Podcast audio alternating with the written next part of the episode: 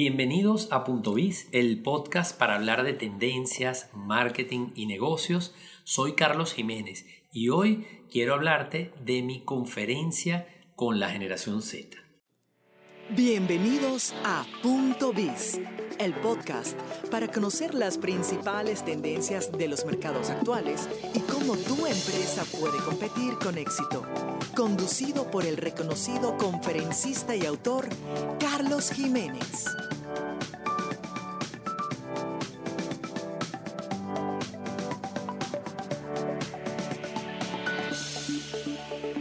En días pasados fui invitado por un colegio para hablar de los empleos del futuro. Es un tema que me interesa muchísimo, que tiene que ver con las tendencias digitales que he venido estudiando durante los últimos años. Y bueno, eh, nada mejor que hablar del futuro con los más jóvenes, con la generación Z, en un colegio, sobre todo con alumnos de los últimos años de la secundaria.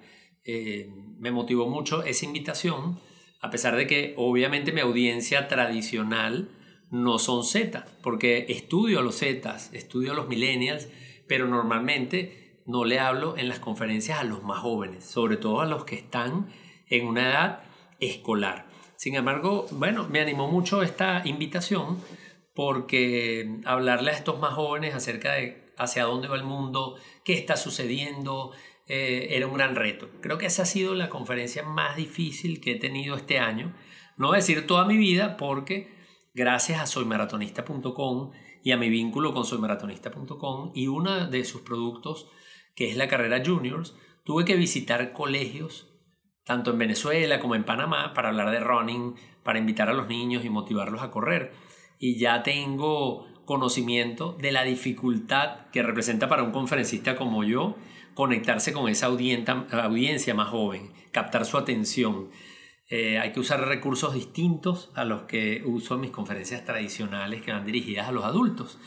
Y como le dije a estos chicos a los que les fui a hablar al colegio, normalmente mi trabajo trata de hablarle a los adultos acerca de las tendencias del mercado, pero además de describirles el comportamiento de los más jóvenes. Pero en esta oportunidad me tocaba hablarle a los más jóvenes.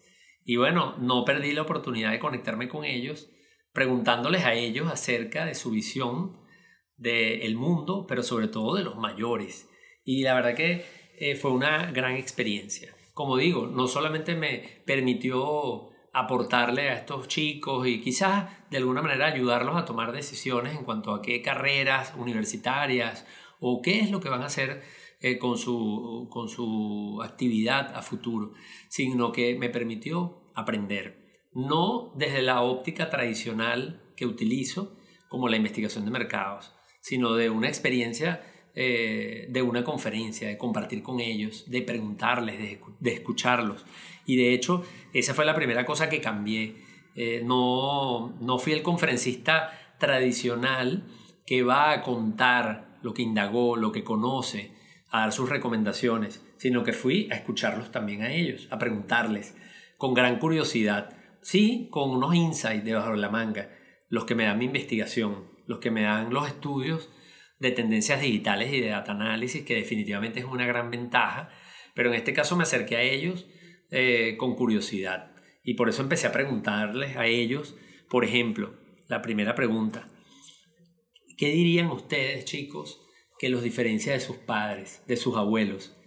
¿Se sienten distintos? ¿Sienten que hay... Eh, algunas cosas que ustedes hacen distintas o que se comportan diferentes que sus padres. Y obviamente, una vez que formulo esa pregunta, la sala se llena de, risas, de secreteos entre ellos, eh, quizás jocosamente. Algunos estarían quizás citando anécdotas o, diciendo algunas cosas acerca de sus padres y sus abuelos. Pero aquellos que se atrevieron o que tuvieron, vamos a decir, la posibilidad de compartir su opinión con el grupo, eh, bueno, definitivamente me dejó claro que sí, que esta generación de más jóvenes, de los más jóvenes, eh, que son los Zetas, quiero recordarles que los Zetas, para los que me escuchan habitualmente, he escrito mucho sobre esto, hablo mucho sobre esto, pero les voy a recordar que la generación Z está conformada por aquellas personas que nacieron entre el año 1995 y el 2010.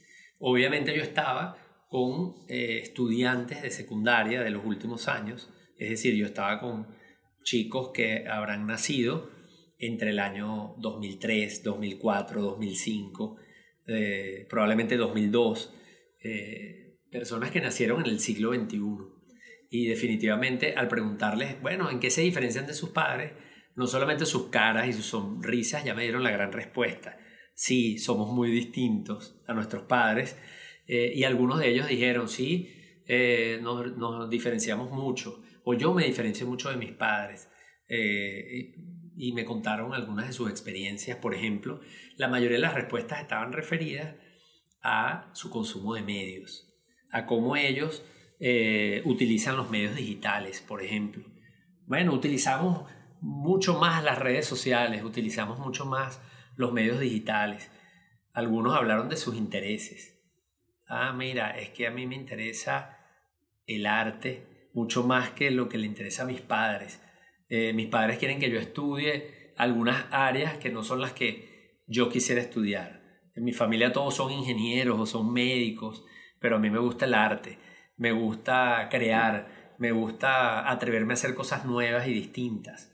Y bueno, eh, en esa primera parte me llamó mucho la atención eh, cómo, bueno, definitivamente estas respuestas confirman eh, información que ya hemos detectado en los estudios, pero no es lo mismo ver la cara, la cara de estos chicos, cómo se sonríen y cómo había una cierta complicidad en, bueno, sí, esta gente estos padres nuestros, estos abuelitos nuestros son muy diferentes.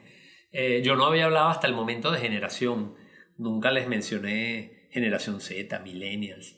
Este, simplemente les pregunté cómo se sentían ellos con respecto a sus padres en términos de si se parecían, si eran muy distintos. Y las diferencias afloraron. Luego yo, bueno, me permití hablarles un poquito de esa generación Z y de qué decían los estudios de mercado para ver si, para ver si ellos se, se identificaban, para ver si ellos sentían que esos estudios los reflejaban, los, los describían. Y definitivamente así fue. Una de las cosas que más me impactó fue cuando estamos hablando de medios, estamos hablando de soportes, de formatos, y yo hago una encuesta en ese salón que tendría unos 40, 50 niños, y les pregunté, levanten la mano, ¿quiénes de los que están acá leen libros electrónicos? Y levantaron la mano cuatro o cinco de los que estaban presentes. Y después pregunté, levanten la mano, ¿quiénes de los que están acá leen o prefieren leer libros en papel? Y ya por los estudios de mercado sabemos que los Zetas valoran las experiencias reales, las experiencias en la tienda, los libros en papel, pero fue impactante como la mayoría de los que estaban allí levantaron la mano Debo decir que no sumaban 100 porque a algunos no les gustaban los libros, porque eso también es otro hallazgo interesante que también los estudios nos lo dicen. El papel fue el formato preferido de los libros, pero hubo un espacio de algunos de ellos incluso que quizás no levantaron la mano en ninguna de las dos opciones, pero que simplemente no ven al libro como una opción de aprendizaje. ¿Por qué? Porque estos son los que están conectados en los videos, los que están aprendiendo a través de YouTube, los que están aprendiendo a través de otros formatos que para un niño de la generación X como fui yo, simplemente no eran eh, las opciones más a la mano. Claro que aprendimos, todas las generaciones hemos aprendido de la experiencia, de la, del juego, de, de la experiencia con otros amigos, con maestros, con familiares, pero me llamó mucho la atención esto como, como hubo una porción importante de ellos que simplemente se vieron a la cara del, del vecino, del compañero del puesto, como diciendo yo tampoco leo libros en papel y simplemente luego al preguntar y al bromear sobre esto, algunos de ellos simplemente mencionaron YouTube, que por cierto varias veces eh, intervinieron eh, acotándome diferencias o diciéndome eso no se dice así.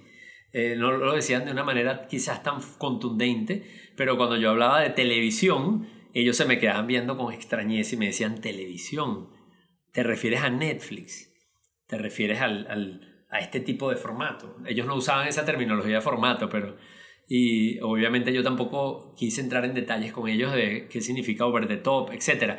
Pero me llamó la atención cómo se reían. Eh, obviamente para mí fue una experiencia súper enriquecedora de poder compartir eh, estos hallazgos de mis estudios, pero primero preguntándoles a ellos, para ver hasta qué punto hay coherencia en lo que yo estoy encontrando en estos estudios con tendencias digitales, con data análisis. Pero de su parte creo que fue no solamente una experiencia, eh, sino divertido eh, ver a un señor como yo en ese colegio diciendo algunas cosas que para ellos sonaban extrañas. Y algunas definitivamente sí, sí los reflejaban. Entonces en este caso, eh, punto número uno, bueno, sí, muchos de ellos se ven distintos, se perciben distintos a sus padres y a sus abuelos. Creo que eso no es un hallazgo extraordinario, porque creo que eso lo vivimos las generaciones anteriores. Simplemente somos una generación distinta eh, o distintos, vemos el mundo diferente, pero eh, definitivamente cuando entramos en detalles, eh, bueno, pudimos identificar que estas diferencias hoy día se centraban mucho en el uso de los medios, en los temas de interés, este, como quizás pudo haber pasado en generaciones anteriores. Obviamente hoy día la gran diferencia es el predominio que tienen los medios digitales, el predominio que tienen en los medios digitales y como algunos medios muy tradicionales, como los impresos o incluso los libros, en el caso de los libros particularmente, sí se mantienen muy vigentes. A pesar de todo lo que ha cambiado y todo el desarrollo de lo digital, los libros están allí, están allí sobre el tapete. Incluso los, los discos de acetato también salieron a relucir como algo cool, como algo distinto, como algo que se escucha muy bien. Eh, eso es música, decía uno de ellos. Entonces allí eso fue un, hallazgo interesante porque bueno, siempre lo, lo aclaro, incluso hay un video de YouTube que yo grabé que dice algo así como ser joven no es ser, no es ser más digital, porque claro que los jóvenes usan muchísimo los medios digitales, pero eso no va en detrimento de algunas experiencias como la tienda, como el disco de acetato, como el libro de papel. Entonces esto es importantísimo y lo recalco porque es un error en el que incurrimos a veces generaciones anteriores de pensar de que estas cosas nuevas van a desplazar por completo algunos de los otros soportes o formatos. Luego eh, comentamos acerca de las tendencias del mercado, le expliqué a estos niños algunas de las tendencias que estamos viendo, como la personalización, como la inmediatez, como el escepticismo ante las marcas, que forman parte de las tendencias que hemos identificado a nivel global para el año 2020. Y yo quería un poco ver cómo ellos veían eso, si lo, si lo, si lo veían cercano, si ellos lo si sentían que ellos hacían fit eh, con esas tendencias y, fue impresionante cómo definitivamente ellos eh, la mayoría de esas tendencias las vieron muy naturales. Así como, claro que tienes que hablarme a mí, claro que quiero que sea personalizado, claro que quiero que, que sea rápido y tengo prisa, eh, claro que sé que muchas marcas se conectan de manera hipócrita utilizando publicidad pagada, pero que no necesariamente refleja los valores o refleja a propósito.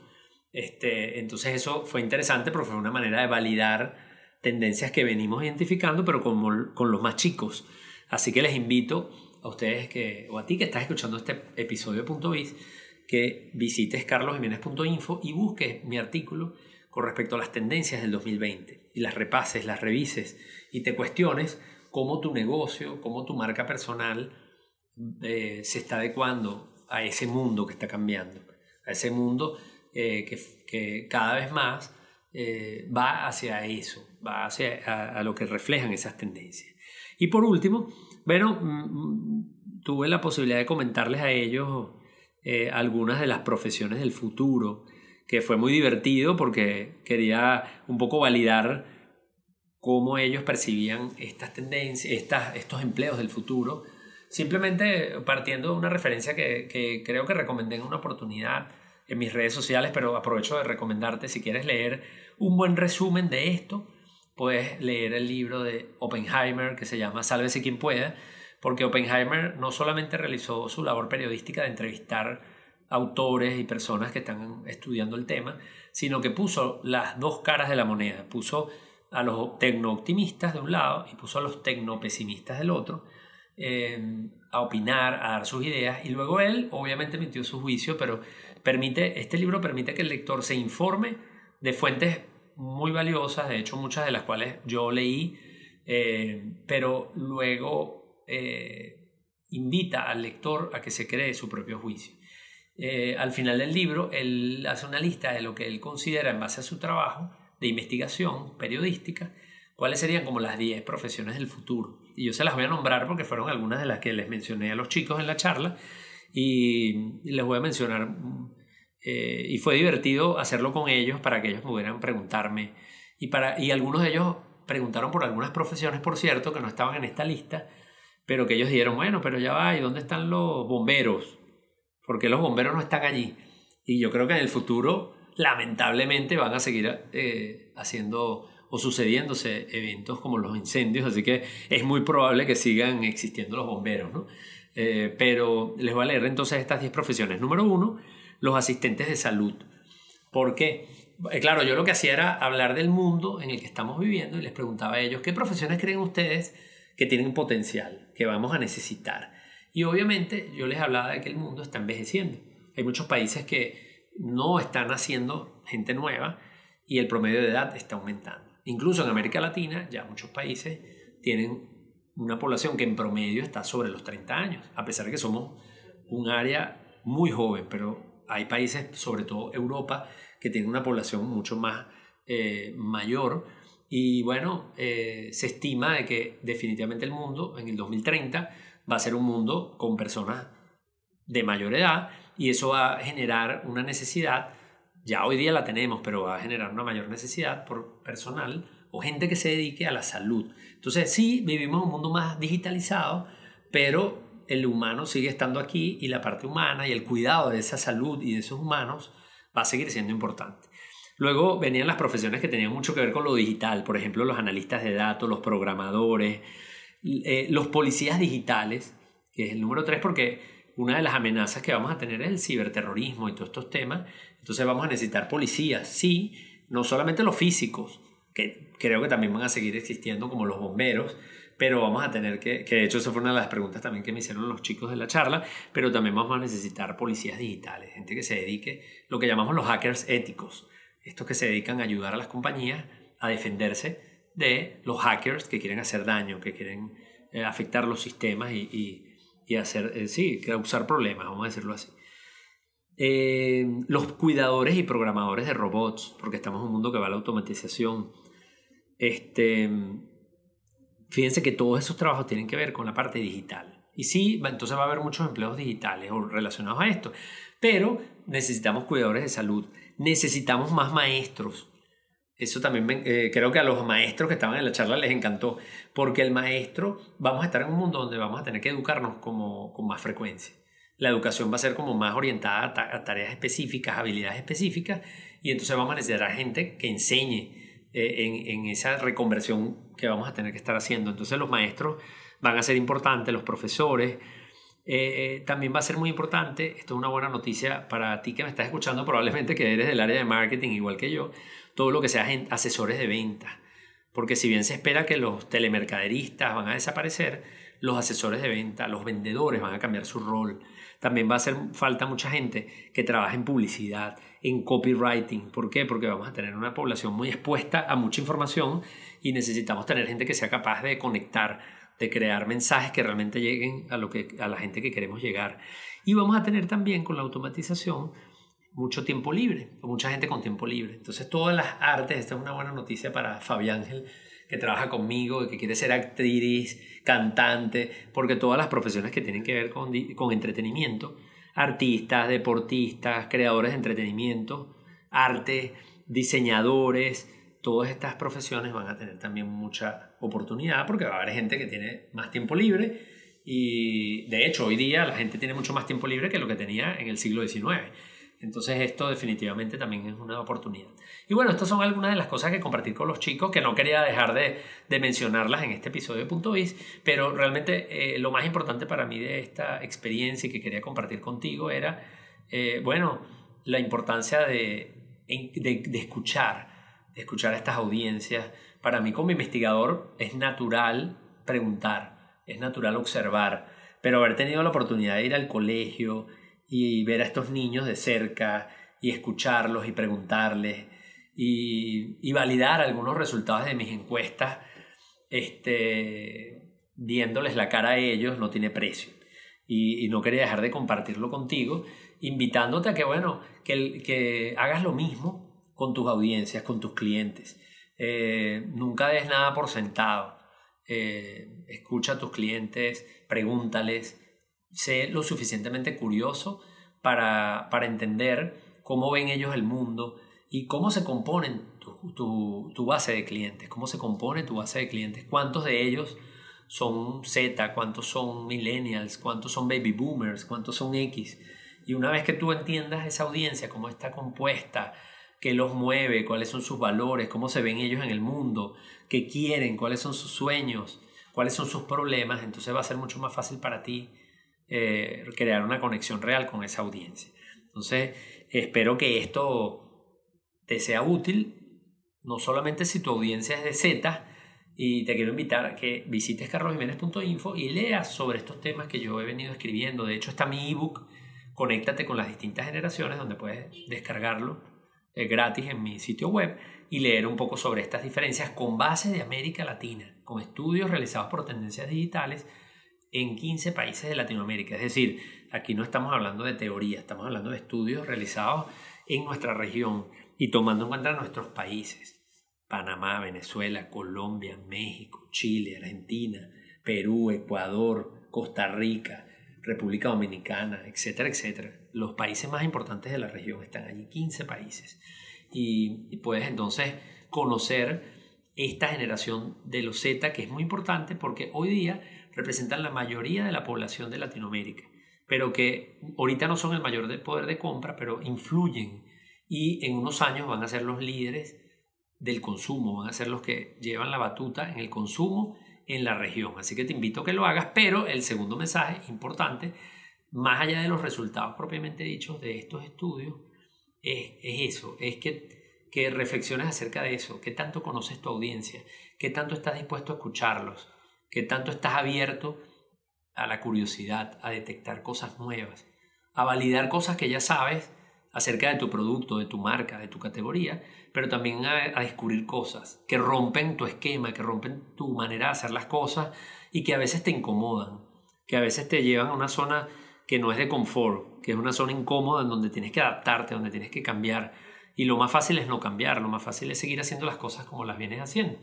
Entonces la invitación allí es a que, que experimentes esto que yo experimenté en ese colegio, saliendo de mi zona de confort, de la conferencia, de la gente a la que yo siempre le hablo y, arriesgarme un poquito y hablar con unos niños que, bueno, que era difícil captar su atención, que me hicieron sudar, sobre todo al comienzo, porque quería conectar con ellos desde el principio, eh, pero que me enseñaron también, que me sacaron de esa zona de confort y me enseñaron, y que por cierto, aprendí algunas técnicas también nuevas que no manejaba.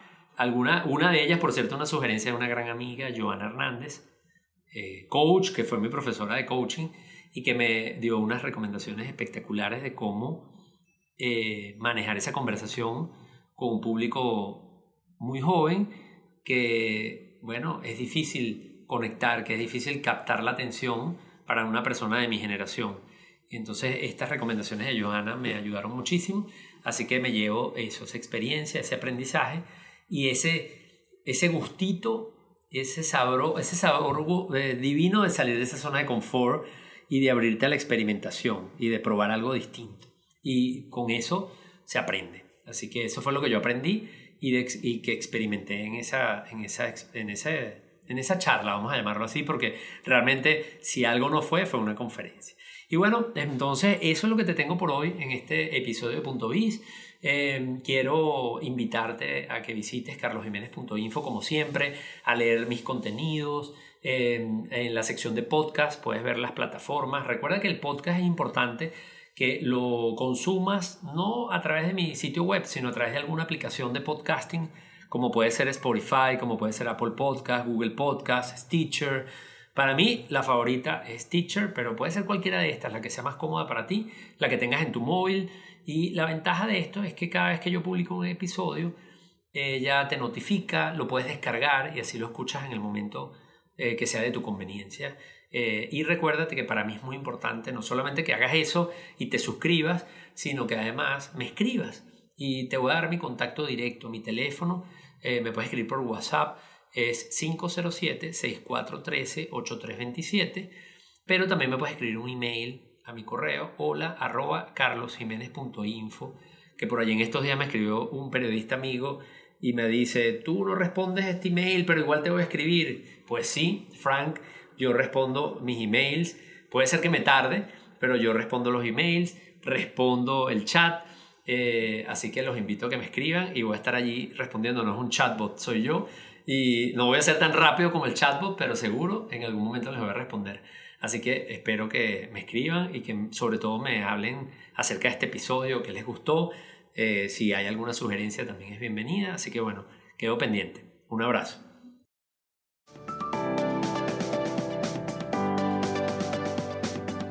Te esperamos en un próximo episodio de Punto Biz, el podcast para conocer las principales tendencias de los mercados actuales y cómo tu empresa puede competir con éxito.